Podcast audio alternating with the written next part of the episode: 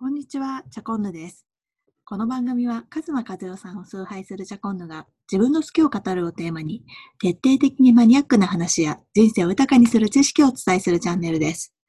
ということで、今日は、あの、 Zoom に、 Zoom 第2弾ということで、初心者でも、こう、うまく Zoom を使えるようになる人と、やっぱり Zoom 苦手だわっていうことで、なかなかこう、上達しないというか、なかなか慣れることができない人っていうのがいるかなと思ったので、そのことについてお話ししてみたいと思います。で、こう、慣れない方の特徴みたいなものをまとめてるんですけれども、もし自分がその特徴に当てはまったとしても、まあ、最後にあの対策というような形で、あの、こうしていけばいいんじゃないのかな、みたいなこともまとめていますので、ぜひ最後までお聞きください。よろしくお願いします。ということで、実はあの、なんでこうお話ししようかなと思った背景には、Zoom 初心者さん向けの Zoom 会っていうのをしたんですね。ちょっと分かりにくいかと思うんですけれども、あの初心者さん向けにあの何しても大丈夫ですよ、間違えても大丈夫ですよ、ちょっと Zoom で遊んでみませんかみたいなこう企画をしてみたんですね。そしたら、えっと、大体50名ぐらいの方にお入りいただいて、まあ、そこであのちょっとこうハードル減が下がりましたとかおっしゃっていただいたのでで、そこでアンケートを取っていたんですけれども、そこのアンケートで分かってきたようなことっていうのも今日お話ししたいなというふうに思っています。で、えっ、ー、と、 Zoom をこう始めるとか慣れるにあたって、あの、ハードルになることは2つあります。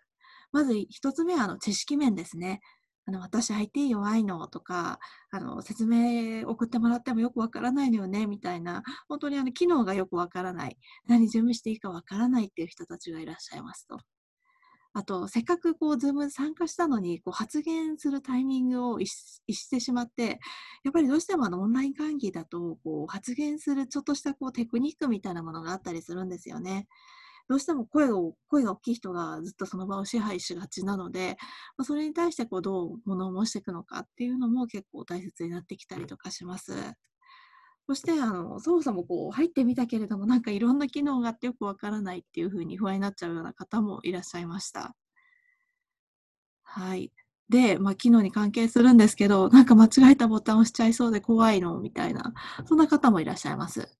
で、あの、そういった機能面に関しては、もう本当あの、 Zoom に関しては、あの、直感的なインターフェースになっていて、もう基本的にはミュートとビデオの開始ぐらいしか押さないので、あの、左下、もしくは、えーと、タブレットの場合だと上の方に出てくるメニューバーみたいなものがあるんですけれども、そこのあのマイクボタンとビデオボタンぐらいしか押すところはないんだというふうに思っていてください。はい。で、あの、機能面というか、こう、この知識面よりも結構あのハードルになってるなと思うのが2点目の心理面です。ぱりそのね、あの、入ってみたけれども、リアクションができない。あの、結局何も言えないで何もリアクションできないで終わっちゃったよとか、あの、いつ発言、いつ質問したらいいかわからない。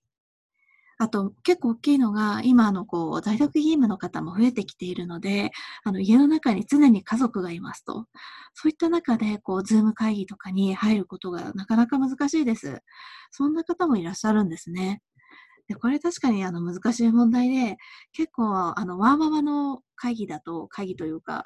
Zoom ミーティングだと、子供を寝かしつけた後に、ひそひそ声になって、あの、クローゼットの奥の方でこう、参加されてるみたいな方もいらっしゃいます。あのちょっと一見怪しいのですけれども、ちょっと家族の邪魔にならないような場所を探すと、クローゼットに行き着いてしまった、そんな方もいらっしゃるので、実はあの、ズームってこう、耳だけで参加することもできますと。なので、もしあの家族のこう目とかが気になるようであれば、あの耳だけ参加して、チャットで自分のこう意見を伝える。そんな使い方もできるようになっています。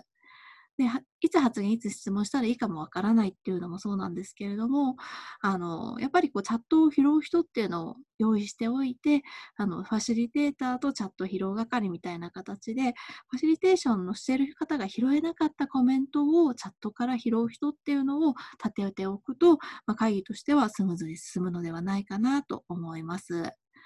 はい。ってことで、やっぱりね、あの、初心者のハードル、心理面っていうのはかなり大きいみたいなんですけれども、じゃあ、それをこう乗り越えるためにどうしたらいいのかってことで、最後まとめになります。まず、あの、心理的に安全な場で始めるってことが結構大切になってきますね。あの自分の直接の知り合いの方だったりとか友人だったりとか面識ある方が開催されるズーム会議にまず入ってみるそんなことがあの心理面のハードルを取り除く要因になるのではないでしょうか。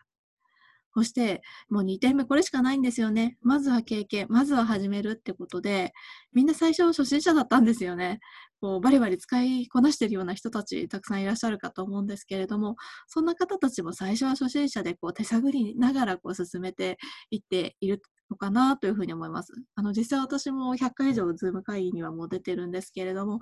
最初は訳がわからなかったのですが、一個一個、こう、機能を使ってみたりとか、教えてもらったりとかして、まあ、ようやく、こう、使いこなすことができるようになってきたかなと思うので、あの、まずは始めてみてください。あの、自分であの、お友達に呼びかけて、ズーム飲み会をするなんかも最近流行ってるので、あの、ぜひそういう手段をまず使っていただければな、というふうに思います。